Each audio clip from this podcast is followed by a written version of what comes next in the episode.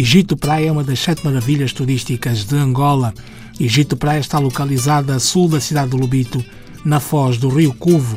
Em termos históricos, importa sublinhar que no século XIX foi edificado no local o Forte de São Sebastião do Egito, de onde partiram milhares de escravos no tráfico negreiro.